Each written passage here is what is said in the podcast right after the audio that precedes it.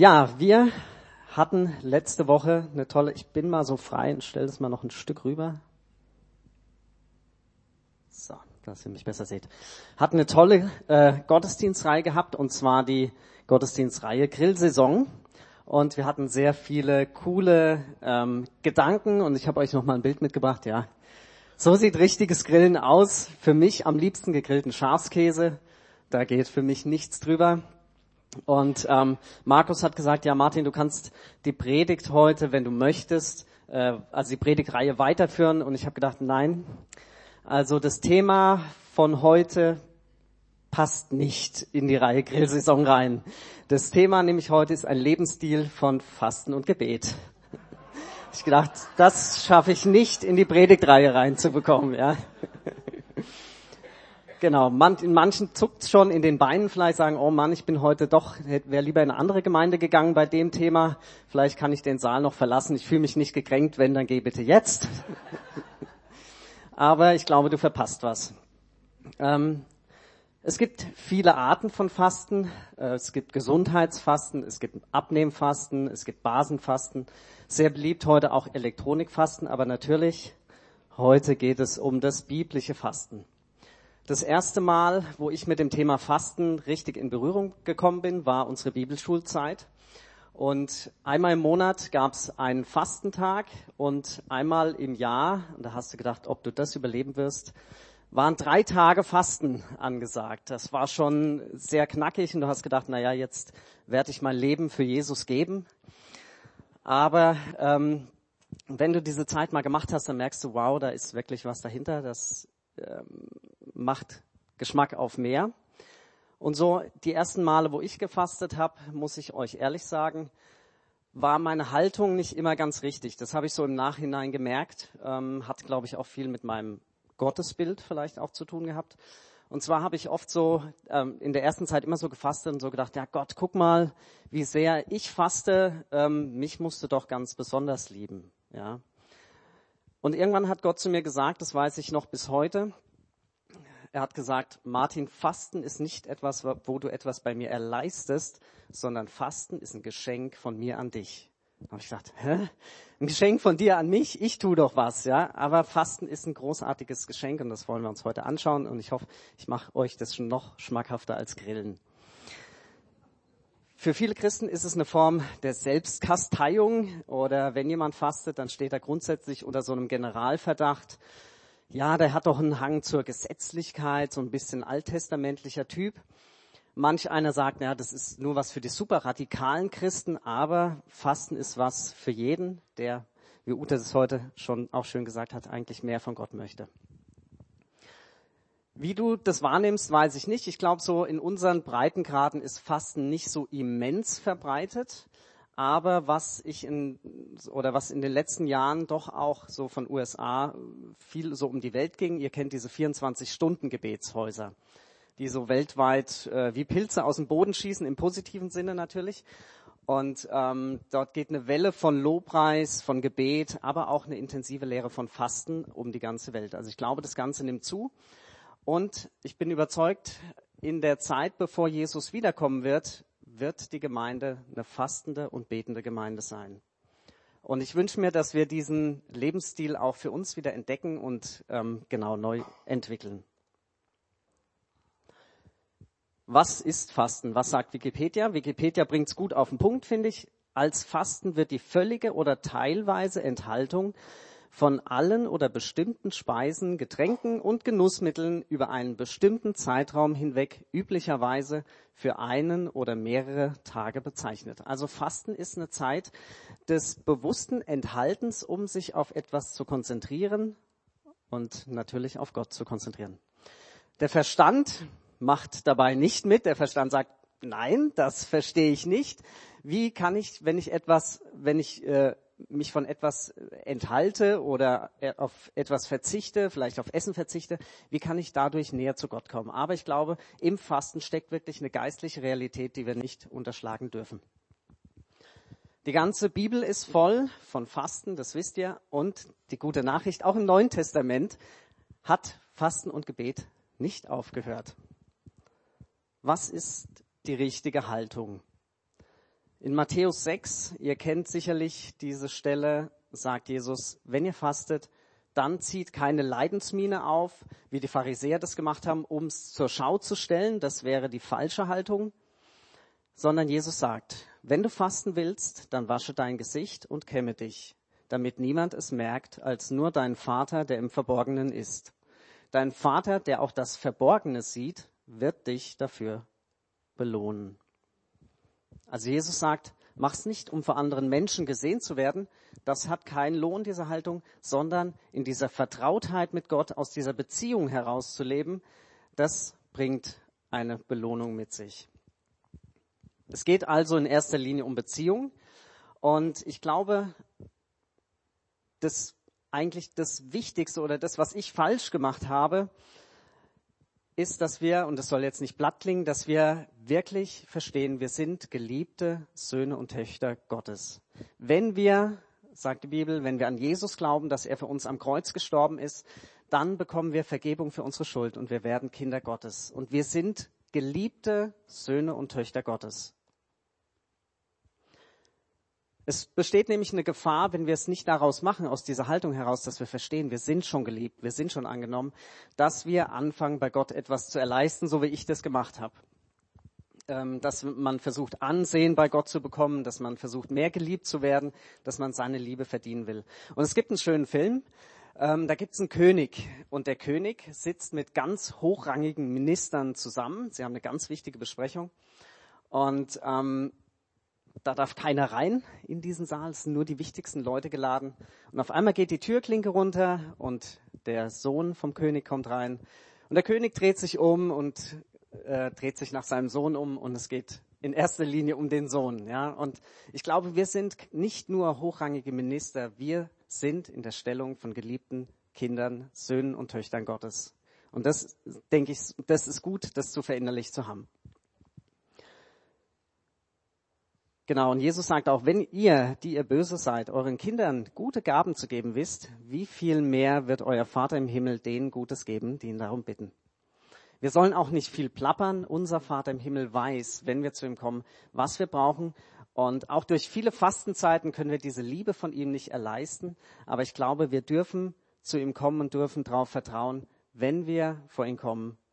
Er, auch durch Fasten, wir können das nicht erzwingen, dass er uns eine Gebetserhörung gibt, aber wir dürfen darauf vertrauen, er wird zur richtigen Zeit und in der richtigen Weise unser Gebet beantworten.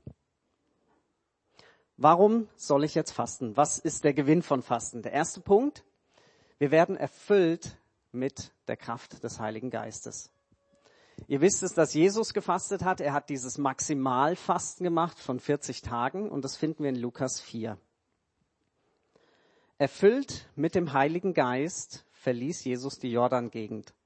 40 Tage war er vom Geist geführt in der Wüste und wurde vom Teufel versucht. Während jener ganzen Zeit aß er nicht, so dass er am Ende sehr hungrig war, das glaube ich auch. Und dann kommen diese ganzen Versuchungen und Jesus sagt, nein, ähm, ich stelle mich aufs Wort Gottes. Und dann Vers 14 ist meines Erachtens echt gewaltig. Erfüllt mit der Kraft des Geistes kehrte Jesus nach Galiläa zurück. Das heißt, bevor Jesus seinen Dienst angefangen hat, diesen unglaublich gewaltigen Dienst, wo er Menschen befreit hat, wo er Menschen geheilt hat, wo er Tote auferweckt hat, wo er Menschen ins Reich Gottes wiedergeholt hat, bevor das, bevor er seinen Dienst angefangen hat, wurde er vom Geist Gottes in eine Fastenzeit reingeführt. Vielleicht denkst du jetzt, ja, also wenn der Heilige Geist mir das sagt, dann würde ich auch fasten, aber so jetzt erstmal nicht. Ähm, ich glaube, wir brauchen nicht extra einen Impuls vom Heiligen Geist, wir dürfen auch so uns solche Zeiten nehmen. Also für Jesus war es offensichtlich keine Gesetzlichkeit, sondern für Jesus war es eine Notwendigkeit. Warum? Weil es eine starke Form von Ausrichten ist auf Gott, eine starke Form von Ausrichten auf die Dinge des Geistes. Und dann heißt es eben, Jesus wurde vom Heiligen Geist erfüllt. Der zweite Punkt ist auch sehr stark, dass wir Gott dadurch stärker erfahren und erleben. Ein Zitat aus einem Buch. Durch Fasten und Gebet wird unsere Kapazität und Fähigkeit erweitert, Gott zu erfahren und zu erleben. Ich lese es nochmal vor, weil es wirklich gut ist, durch Fasten und Gebet wird unsere Kapazität und unsere Fähigkeit erweitert, Gott zu erfahren und zu erleben.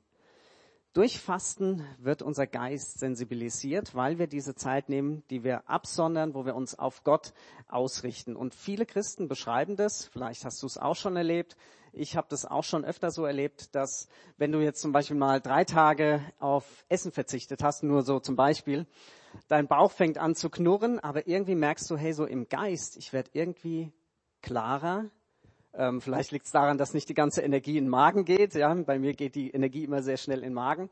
Ähm, und man wird irgendwie, also ich habe das öfter erlebt, dass man sensibler wird für Gott und für seine Gegenwart.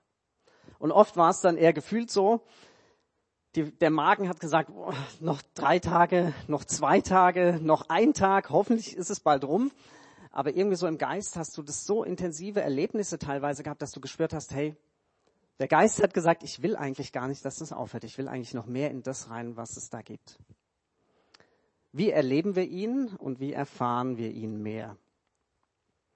Ich glaube, da gibt es zwei Punkte. Einmal außerhalb, das heißt, wir fasten und beten für Situationen und Gott greift ein, weil er unser Gebet hört.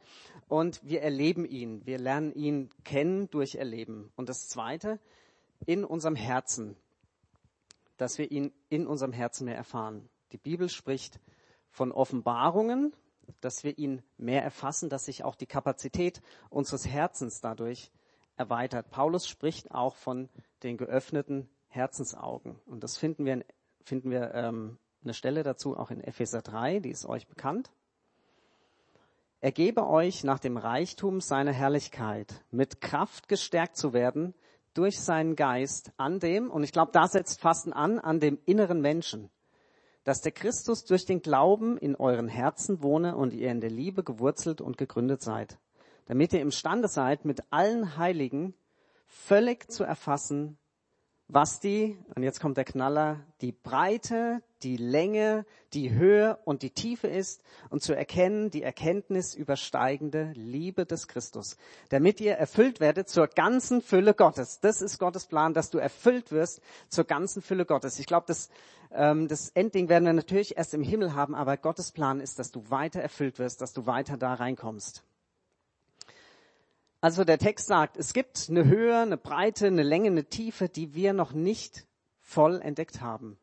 Und vor allen Dingen von seiner Liebe. Und ich denke, vielleicht geht's dir so wie mir, wenn, wenn man sagt, ja, Gott ist die Liebe. Ja, wir nicken oft und denken, ja, Gott ist die Liebe. Aber wie viel habe ich tatsächlich in meinem Alltag von der Liebe Gottes in meinem Herzen? Wie viel erfahre ich ihn? Wie viel ist, wie viel schafft mein Herz davon schon aufzunehmen? Die Liebe Gottes ist da, aber oft liegt's doch an meinem Herzen. Und ich glaube, das braucht einfach Offenbarung. Es gibt also eine Differenz zwischen dem, was Gott hat, was Jesus auch bezahlt hat. Jesus hat dafür am Kreuz bezahlt. Für die Höhe, Breite, Länge, Tiefe hat er bezahlt. Und wir können dazu nichts dazu leisten zu diesem Erlösungswerk. Aber es gibt eine Differenz zwischen dem, was Gott hat und zwischen dem, was wir bisher in unserem Alltag vielleicht auch erleben. Diese Fülle, dieser Reichtum meint natürlich nicht mehr Geld, sondern dass wir diese Liebe, diese ihn in seinem ganzen Wesen, in dem, wie er ist, dass wir das mehr entdecken und mehr erkennen. Und auch unsere Identität, wer wir in ihm sind, dass wir da, dass da unser Verständnis einfach geweitet wird. Und das ist es, was letzten Endes wirkliche Erfüllung bringt. Und ihn mehr zu erkennen, bedeutet auch in eine tiefere Intimität, in eine tiefere Beziehung ähm, mit ihm reinzukommen und ihn mehr zu erkennen und ihn mehr zu verstehen. Und Gott lädt uns ein, dass wir uns durch Fasten und Gebet auch ausstrecken. Lukas 5 ab Vers 33. Darauf hielten die Pharisäer und die Gesetzeslehrer Jesus vor. Die Jünger des Täufers Johannes fasten oft und verrichten Gebete, so wie es auch unsere Jünger tun. Aber deine Jünger essen und trinken. Jesus antwortete, Ihr könnt doch nicht verlangen, dass die Hochzeitsgäste fasten, solange der Bräutigam da ist. Die Zeit kommt früh genug, dass der Bräutigam ihnen entrissen wird. Dann werden sie fasten. Die gute Nachricht, diese Zeit ist jetzt. Ja, jetzt ist die Zeit des Fastens, die Jesus hier beschreibt. Und die Frage, die diese Gesetzeslehrer hier stellen, ist, wer ist eigentlich der geistlichere Typ? Ist es Johannes mit seinen Jüngern, der fastet? Sind es wir als Pharisäer, Gesetzeslehrer, wir fasten auch? Und Jesus fastet nicht? Und Jesus antwortet natürlich, wie er es öfter mal so tut, mit einer sehr seltsamen Antwort, ähm, die wahrscheinlich ähm, die gefragt haben, auch nicht verstanden haben. Er sagt, können die Hochzeitsgäste fasten, solange der Bräutigam bei ihnen ist?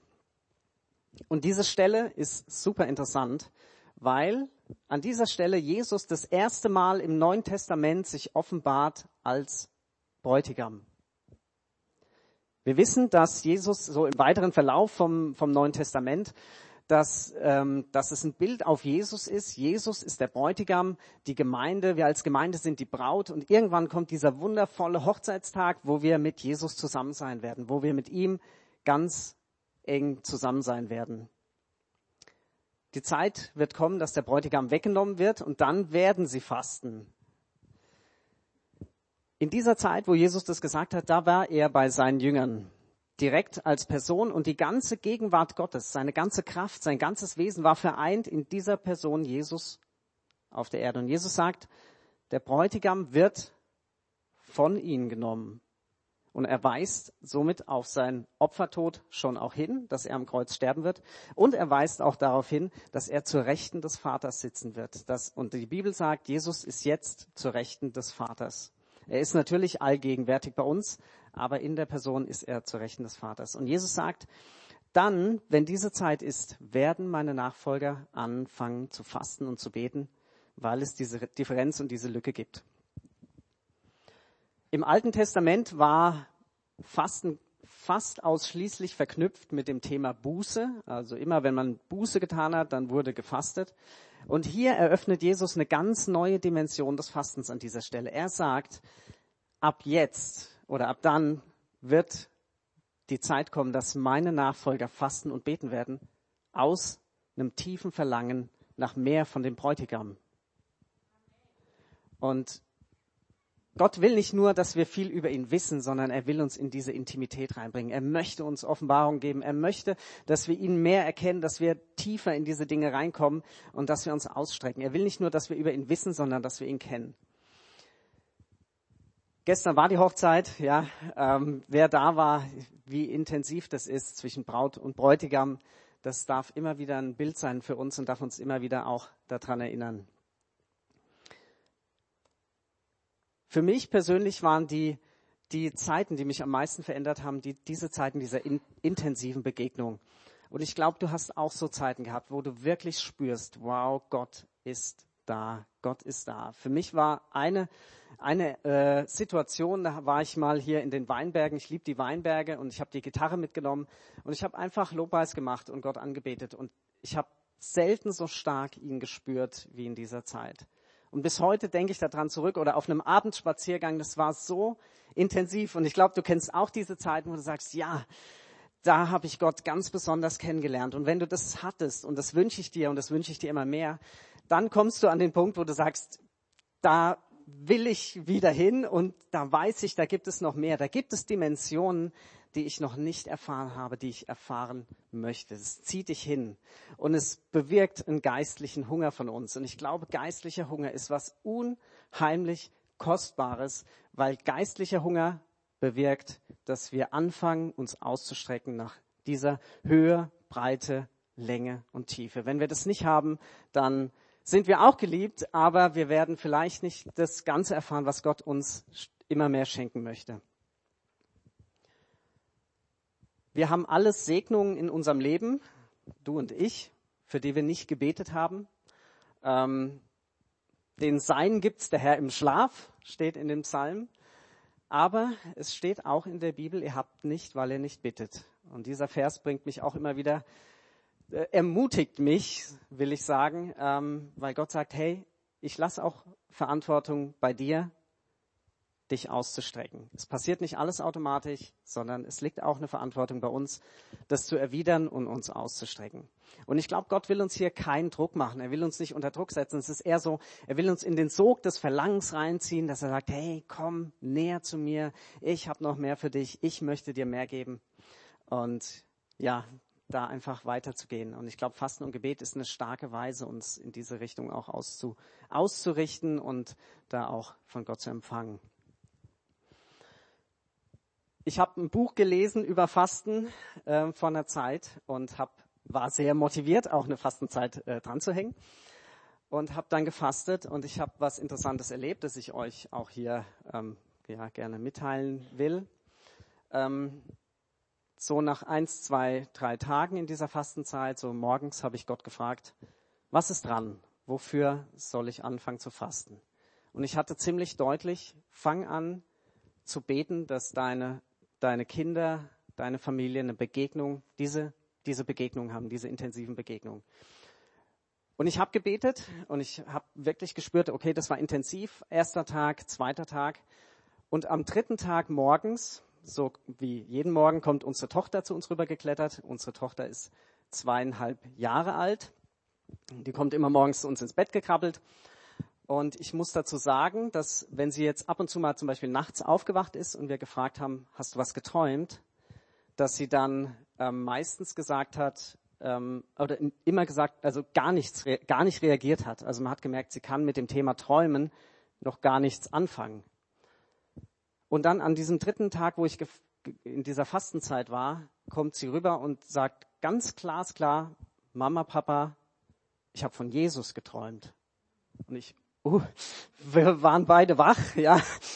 Und ähm, gefragt, ja, okay, und hat Jesus was gesagt? Hat Jesus was gemacht? Ja, er hat mir zwei Luftballons geschenkt. Einen rosanen und einen lilan, ja, sind ihre Lieblingsfarben, ja. Das fand ich so schön, auf welche Art und Weise Jesus mit den Kindern auch redet, ja. Und ähm, das will ich jetzt hier nicht erzählen, weil ich sagen will, unser Kind, unsere Kinder sind die geistlichsten Kinder oder sonst was, sondern weil ich dich, weil ich euch ermutigen möchte, Gott möchte wirklich unser Gebet auch erhören. Und genau, also für sie, ich habe wirklich gespürt, es war für sie ein positives Erlebnis. Und bis heute, also Wochen danach, hat sie das noch in Erinnerung und wir sprechen auch noch darüber. Und ich sage, ja, irgendwann wird Gott dir was ganz Tolles geben. So, ja, ähm, genau. Der dritte Punkt ist, dass wir seinen Willen suchen und erkennen. Apostelgeschichte 13 sehen wir die neutestamentliche Gemeinde intensiv fasten und beten. Es waren aber in Antiochia, in der dortigen Gemeinde, Propheten und Lehrer, und dann kommen die ganzen Namen. Während sie aber dem Herrn dienten und fasteten, sprach der Heilige Geist. Sondert mir nun Barnabas und Saulus zu dem Werk aus, zu dem ich sie berufen habe. Da fasteten und beteten sie schon wieder. Ähm, und als sie ihm die Hände aufgelegt hatten, entließen sie sie. Also die neutestamentliche Gemeinde hat intensiv auch Fasten und Gebetszeiten gehabt. Sie haben sich danach ausgestreckt. Und ich glaube, wir können natürlich nicht den Heiligen Geist zwingen, dass er redet. Also nur weil ich jetzt faste, kann ich nicht erwarten, dass der Heilige Geist äh, immer und unbedingt sprechen muss. Aber ich glaube, dass wir uns dadurch in eine Haltung begeben, wo wir sagen, Gott, wir brauchen dich. Gott, dein Reden ist uns wichtig. Gott, sprich du, wir wollen deinen Willen tun, wir wollen, wir wollen das erkennen, was du tust. Also wir begeben uns in eine suchende Haltung, in eine, in eine suchende Haltung. Und Gebet heißt ja immer, Gott, einfach Gott mit reinzunehmen in die Situation. Ich bete für Dinge, weil ich sage, Gott, ich brauche dich mit in dieser Situation. Der vierte und letzte Punkt ist, dass unser Gebet kraftvoll wird.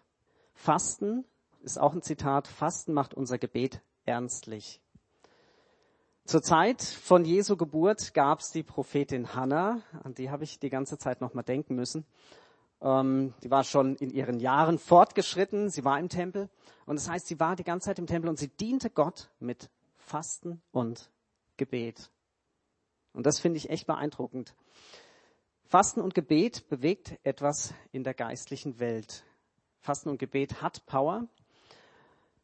Und wo viele Menschen vielleicht denken, ähm, ja, was du betest, ja, du bist ja ein schwacher Typ, du kannst es nicht alleine. Also so Sachen habe ich schon gehört.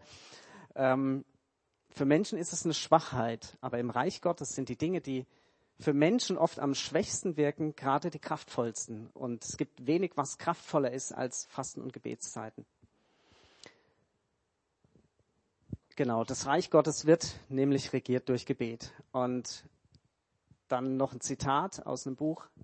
Wenn wir fasten und beten, beeinflusst es den geistlichen Raum, sogar Aktivitäten von Engeln und dämonischen Mächten.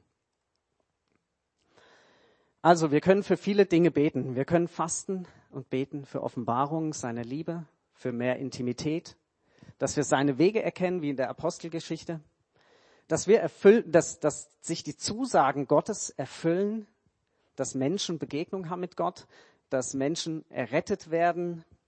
Wir können fasten, um Krisen zu stoppen, dass Gott eingreift in Situationen, fasten für Schutz oder auch fasten für mehr von Gottes Kraft und mehr von seiner Salbung. Es gibt, gab viele oder gibt auch immer wieder viele Männer und Frauen Gottes, die, ähm, die Gott stark gebraucht, die wirklich auch einen Lebensstil von Gebet und auch von Fasten leben.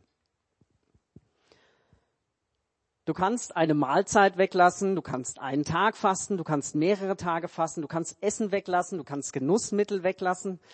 Wie wär's mal mit Kaffee weglassen? Okay, scheint euch ja nicht so zu stören, gut.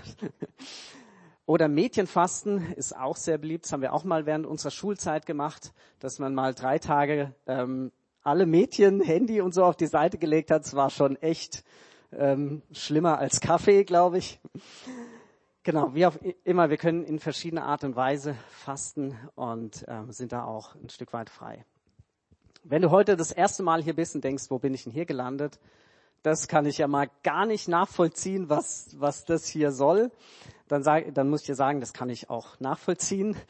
Ähm, aber vielleicht ist es für dich auch mal dran, Dinge wegzulassen. Vor allen Dingen vielleicht, um mal zu entschleunigen. Ich habe eine Dokumentation gesehen, die meisten Manager haben Burnout aufgrund der permanenten Erreichbarkeit. Über E-Mails, über WhatsApp, über Handy. Du bist immer heutzutage erreichbar. Ich merke selber mit WhatsApp immer klingelt das Ding und E-Mails auf der Arbeit, das ist fast schon wie Ping-Pong. Ich habe manchmal auf der anderen Seite Leute, die binnen Sekunden die E-Mails zurückschreiben und es fängt einen an, wirklich zu stressen. Also vielleicht gibt es auch für dich Dinge, wo du sagst, hey, ich kann mal bewusst was auf die Seite legen, um zu entschleunigen, um vielleicht auch mal Zeit zu finden, vielleicht mal in der Bibel zu lesen, vielleicht Zeit zu finden, um zu beten, weil ich glaube, Gott möchte dir begegnen. Ja, ich hoffe, es hat euch äh, auf den Geschmack gebracht, hat euch Appetit gemacht, euch in dieser Weise auszustrecken. Seht's bitte nicht als was Gesetzliches, sondern es ist ein ganz großes Geschenk, das Gott uns hier macht, weil er uns wirklich in eine tiefere Intimität mit ihm auch reinführen möchte. Ich darf das Lobpreisteam auf die Bühne bitten. Und ich habe mir gedacht, nur die Theorie ist ein bisschen zu wenig. Ähm, wir stehen kurz vor der Entbindung, also ein 40-Tage-Fasten habe ich jetzt auch nicht für sinnvoll gehalten. Aber ähm, ich habe mir gedacht, ich möchte hinten eine Liste auslegen für jeden, der möchte, dass wir sagen, okay, morgen, wir nehmen uns mal so einen Tag und machen einen Fasten- und Gebetstag draus. Das kannst du machen, wie du möchtest. Du kannst eine Mahlzeit weglassen, lässt vielleicht die Mahlzeit weg und nimmst dir dafür Zeit fürs Gebet oder du lässt was anderes auf die Seite. Ähm, du musst dich da nicht irgendwie total verbiegen. Aber ich habe mir gedacht, es tut gut, das vielleicht mal umzusetzen. Und ich habe mir gedacht, wir beten für zwei Punkte. Einmal hier für die Gemeinde, so wie in Apostelgeschichte 13. Lass uns beten, dass Gott, dass der Heilige Geist hier zunimmt, dass wir hier wirklich ihn in einer größeren Kraft und Weise erleben. Und der zweite Punkt ist, dass du dann auch für deine persönlichen Anliegen auch beten darfst. Also wenn du das möchtest, werden später hinten Listen auslegen. Ich habe gedacht, ich lege eine Liste hinten aus, einfach ein bisschen das verbindlicher zu machen und dann trag dich doch gerne ein. Ich würde noch gerne beten.